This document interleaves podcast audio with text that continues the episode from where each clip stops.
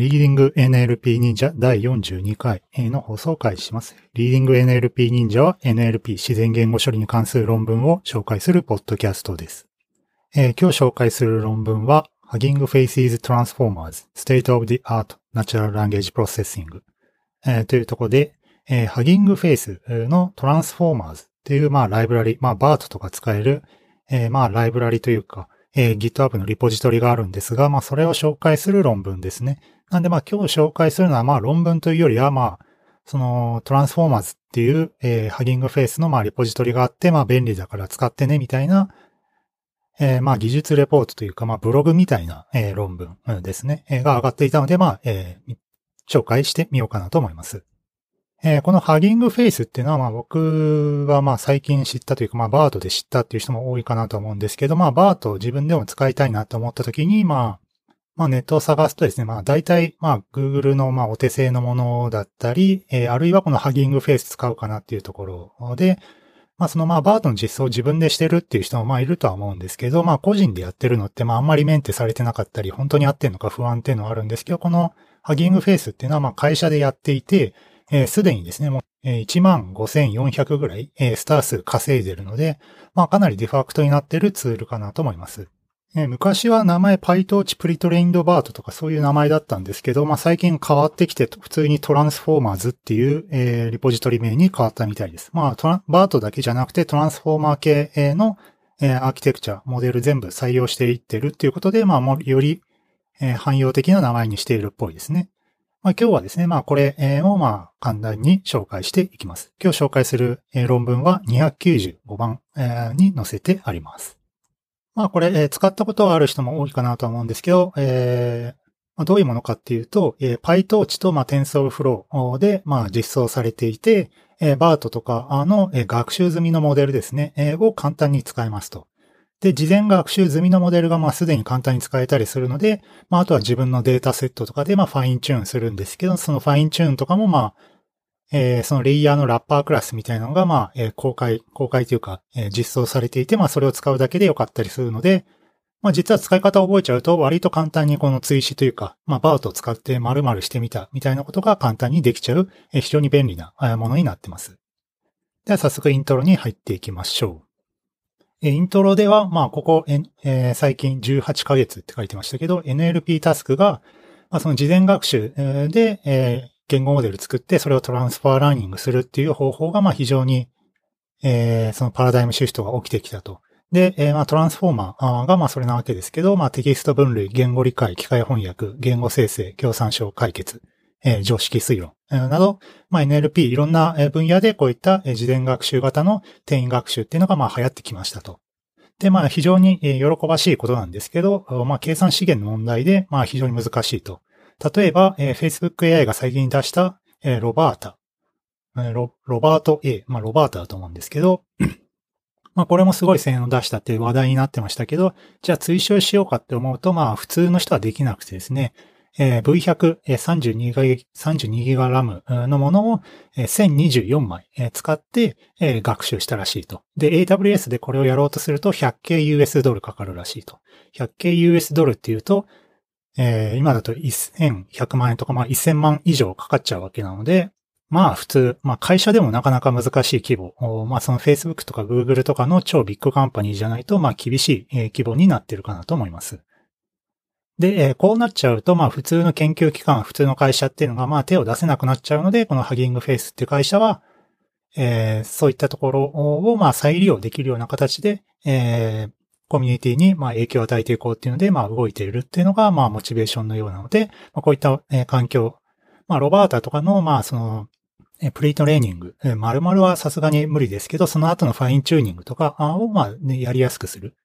まあ、あるいはその、まあ、プリトレーニングとかを、まあ、お金かけられるなら、まあ、やれるような構造を、まあ、整理しているっていう感じですね。で、えー、方針がまあいろいろ書いてあって、まず簡単にアクセスできてハイパフォーマンスであると。まあこのように、まあこのトランスフォーマーズが作っている。で、このポッドキャストっていうかまあ論文ではこのトランスフォーマーズって言ってるんですけど、このトランスフォーマーズっていうのは、まあ、トランスフォーマーってまあモデルの名前ですけど、そうじゃなくて、まあ、えー、この論文の文脈だと、ハゲングフェイスのまあ公開しているフレームワーク、ライブラリをトランスフォーマーズっていうので、まあ、ちょっとややこしいですけど、えー、間違えないように。はい。で、えー、また他にハギングフェイスの、うん、このトランスフォーマーズの目的としては、えー、そのオリジナルの論文と報告されている性能に近い値が出るようなものを、まあ、すでに用意しておくと。で、それをなんか、えー、簡単に1関数呼ぶだけで、まあ、簡単に、えー、インスタンス化できるような状態、えー、を整えています。また、えー、解釈性多様性っていうので、なんかバートロジーとか言うらしいんですけど、まあ何かっていうと、そのバートの内部動作ですね、えー、を分析するときに、その隠れ状態とか、アテンションの重みとか、ヘッドの重要性みたいなものに、まあ、アクセスするインターフェースっていうのが、まあ、綺麗に提供されているので、まあ、簡単に分析もできるし、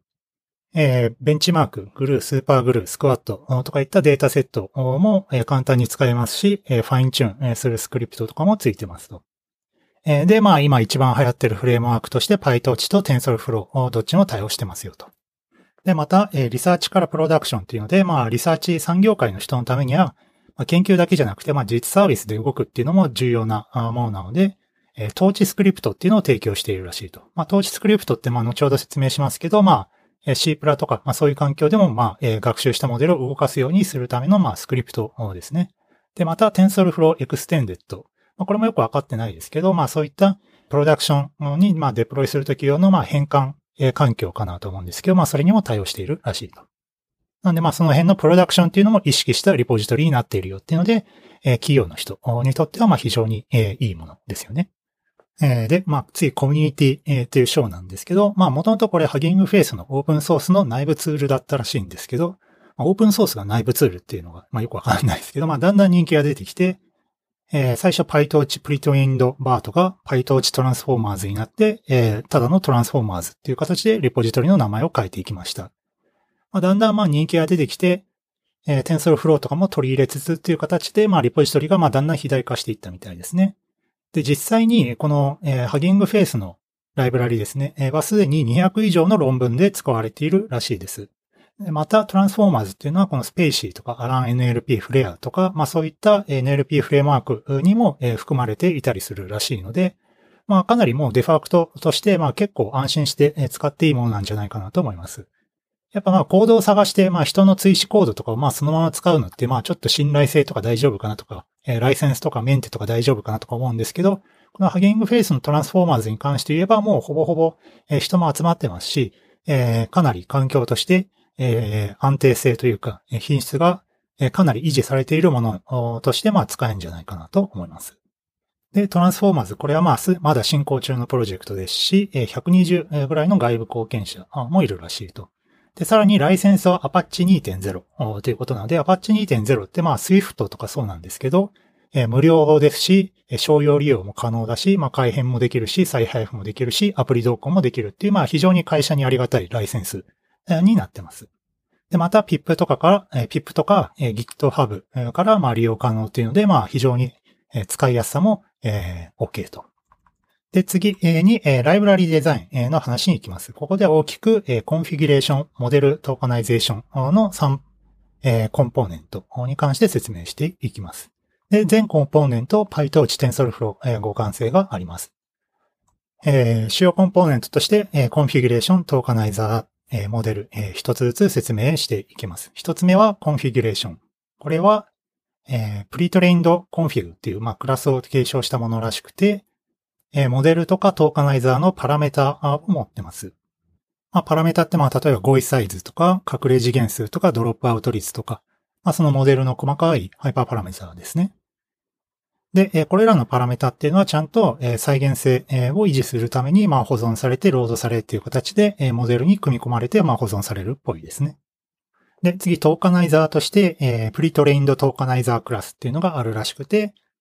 例えば語彙をまあインデックスに変換したり、入力のエンコーディング、デコーディング。これは例えば、byte pair encoding とか SentencePiece とかに対応していると。で、さらに、まあユーザー定義でトークンを追加したり、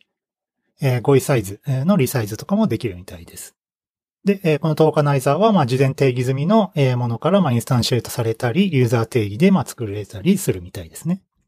で、次にモデル、三つ目モデルですね。まあ、モデルはもうそのままモデルっていうので、まあ、エンコーディングとか、まあ、 self-attention とか、最終レイヤーとか、まあ、そういった、えー、まあ、計算グラフですね、を実装しているものですと。で、まあ基本的にまあハギングフェイスのものはまあオリジナル論文があるので、まあそれのオリジナルの実装をできるだけ再現して実装しているみたいですと。で、さらに、えー、内部の実装状態っていうのも簡単に紐解いて分析できます。まあ、僕もちょっとこれ、えっ、ー、と、内部の実装簡単にですけど見たことあるんですけど、まあ非常に綺麗に書かれていると。で、まあ PyTorch とかなので、まあ自分で、え、コード、え、どうなってるのかなって置いたいときに、え、その計算グラフの実装っていうのも非常に追いやすいものになってんじゃないかなと思います。で、まあ自分で変えたければ、まあそれを変えるっていうのも、えできると思いますし、まあ必要そうな機能であれば、まあプルリックするっていうのも、えーオンラインコミュニティなので、まあありかなと思います。で、えさらにモデルには、えラッパークラスみたいなのがあって、まあさっきのそのベースのその大きなモデルに対して、その追加のラッパークラス。例えば、えモデルのシーケンス分類、えとかの、まあ、ものをつけたり、えマスクと言語モデルとか、えその最後のラストレイヤーに追加するレイヤー。これは例えば、ほにゃらら for sequence classification、ほにゃらら for mask と LM、えとかいったクラスがあるみたいで、これは何かっていうと、まあ、ファインチューニングとか事前学習に利用できます。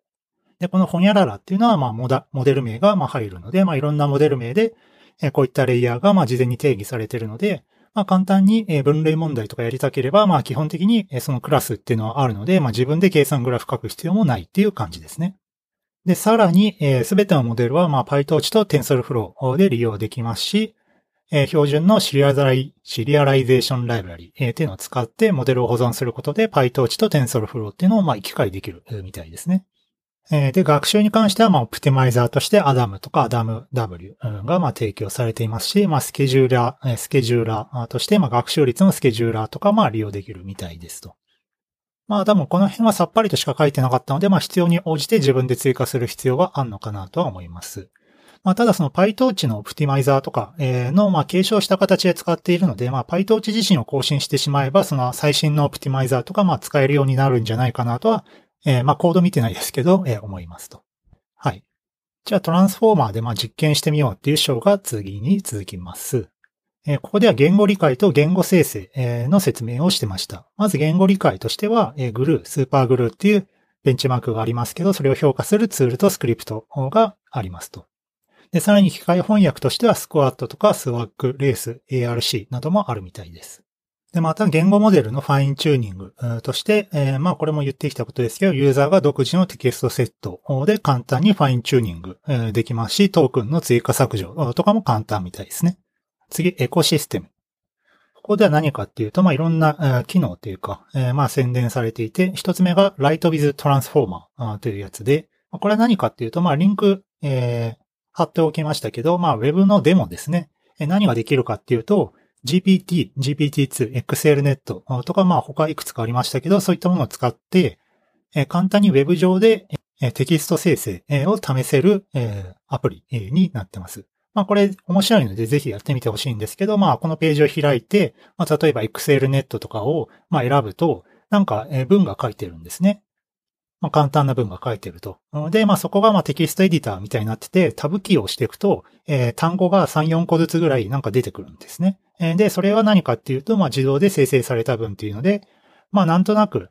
えー、その、えす、でに表示されているコンテキストの文に似たような文が出てきます。例えば、まあ、僕がやったやつを、えその、異臭の方に貼ってあるんですけど、まあ、これでは ExcelNet 試していて、えー、そのコンテキスト文として、まあ、ハギングフェイスが、まあ、トランスフォーマーを作っていて、えー、まあ、試してみてよ、みたいな文が書いてあるんですけど、まあ、そこから先が、まあ、僕が生成した文、っていうか、まあ、タブで生成させた文ですけど、まあ、どんな文が出てきたかっていうと、You can create new content on the site using the transformer by tapping the tab key. And the transformer is really useful if you like your document to be complete in a way that can be 1010みたいな形で、まあなんかそれっぽい形になっていると。えー、まあ、なんとなく雰囲気騙せそうな。えー、まあ、もっと長い文だとよくわかんない、そのパラグラフとかはわかってないので、えー、あれですけど、まあ、普通の文を出している感じですよね。えー、しかもまあ、文法的にもなんとなく合っているような気はします。まあ、やっぱこの精度は結構すごいですよね。うん。っていう、まあ、ライトウィズトランスフォーマーっていうのがあるので、ぜひ皆さん試してみましょうと。えー、次がカンバーセーショナル AI っていうので、えー、ハギングフェイス自体も論文書いていて、以前、え、トーキングドックっていうのを実装したらしくて、まあこれは言語理解とテキスト生成を行うものなんですけど、えー、ニューラル IPS2018 で Conversational Intelligence Challenge 2っていうのがあったみたいですと。まあこれでまあ第2位の性能を出したみたいです。まあ、このチャレンジは何かっていうと、ペルソナチャットっていうまあ以前、えー、ポッドキャストでも紹介した気はしますけど、メカニカルターク上でその仮想のペルソナを与えてまあおしゃべりしてもらうっていうまあ雑談対話がまああるんですけど、まあそのコーパスを与えて学習して、自動評価と人評価で性能が出るかのチャレンジ、チャレンジをして、このカンバーセーショナルインテリジェンスチャレンジ。2で、まあ第2位っていうところなので、まあ結構すごい結果を得たっぽいですね。で、次が、えー、プロダクションでの利用っていうので、まあ先ほどちょっと言いましたけど、統治スクリプトっていうのがあって、え、これは、まあ PyTorch モデルの中間表現みたいなのを作って、え、Python とか C++ とかで、ま実行できるようにするものらしいですね。まこういったものも用意されていて、プロダクションも嬉しいと。で、また、えっ、ー、と、やっぱその最近そのプロダクション利用っていうのも結構、ね、注目を浴びていて、え、 Hugging Face が出した DistilBERT、え、蒸留した BERT ですね、え、を提案してましたと。これは何かっていうと、え、性能を維持しつつモデルをできるだけ最適化して、えー、小さく速くする、えー、というモデルですね。で、まあこういうのがあると、まあ遅延制約が厳しい環境とか、えー、安価な CPU サーバーとかで、まあ実行可能にしたり、えー、しますと。で、まあ、さらに、えー、モバイル向けのモデル変換コードとかもあるらしいです。まあ、バートとか、まあ、普通動く環境じゃなさそうですけど、まあ、学習したあ、学習済みのモデルを動かすだけであれば、まあ、こういったものも割と現実的なところに入っているのかなというふうに思います。はい。えー、次、コミュニティで書いてましたけど、えー、まあ、すでに多くの NLP ライブラリがこのトランスフォーマーズ、えー、使ってますっていうので、ファーストバート、ファーム、フレア、アラン NLP、PyText とかいった、まあ、フレームワークですでに使われているっていうので、まあ、えー、まあ、デファクトですよっていう話ですね。で、次、アーキテクチャの章に入ります。まあ、ここでは、えー、提供されている、えー、モデルが書いてあって、生成モデルだと GPT、GPT-2、 Transformer-XL、XLNet、XLM が、まあ、提供されていて、えー、言語理解モデルとしては BERT、DistilBERT、RoBERTa、XLM っていうのがあるらしいと。まあ、すでに2019のモデルとかも入ってますし、このロバータとか XLM とかはまあ非常に最近だったと思うので、まあ非常にそのコードの開発速度の速さっていうのも結構、えー、ありがたいものになってますね。でまたさらにいくつかのモデルでは、えー、ダウンストリームタスク、スクワットとかですね、えー、にまあファインチューンしたモデルっていうのも利用可能なので、えー、30の事前学習の重みっていうのが利用可能らしいので、割とすぐ追試とかができるっぽいですね。で、また10以上の英語以外の言語、えー、10以上の英語以外の言語っていうのが、まあ、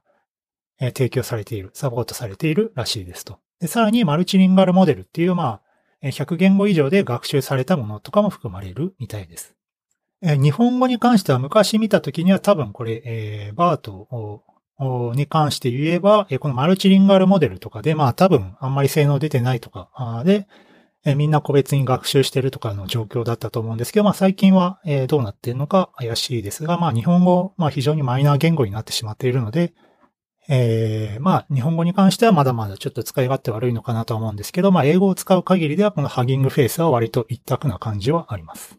はい、最後、コンクルージョンということで、まあトランスフォーマーを紹介しましたと。まあリサーチでもインダストリーでもまあ簡単に使えますし、えー、非常に高いソフトエンジニアリング力、機械学習エンジニアリング力、えー、みたいなものを維持しつつ、えー、ちゃんとメンテしてますよと。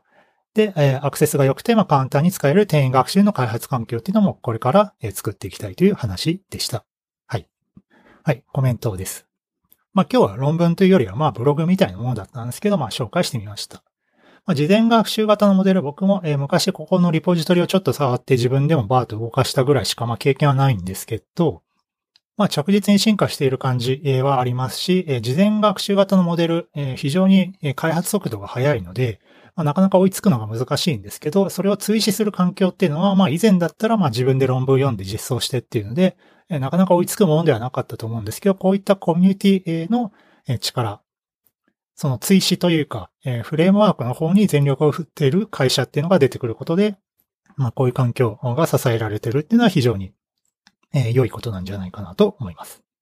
はい。ということで、今日紹介した論文は Hugging Faces Transformers State of the Art Natural Language Processing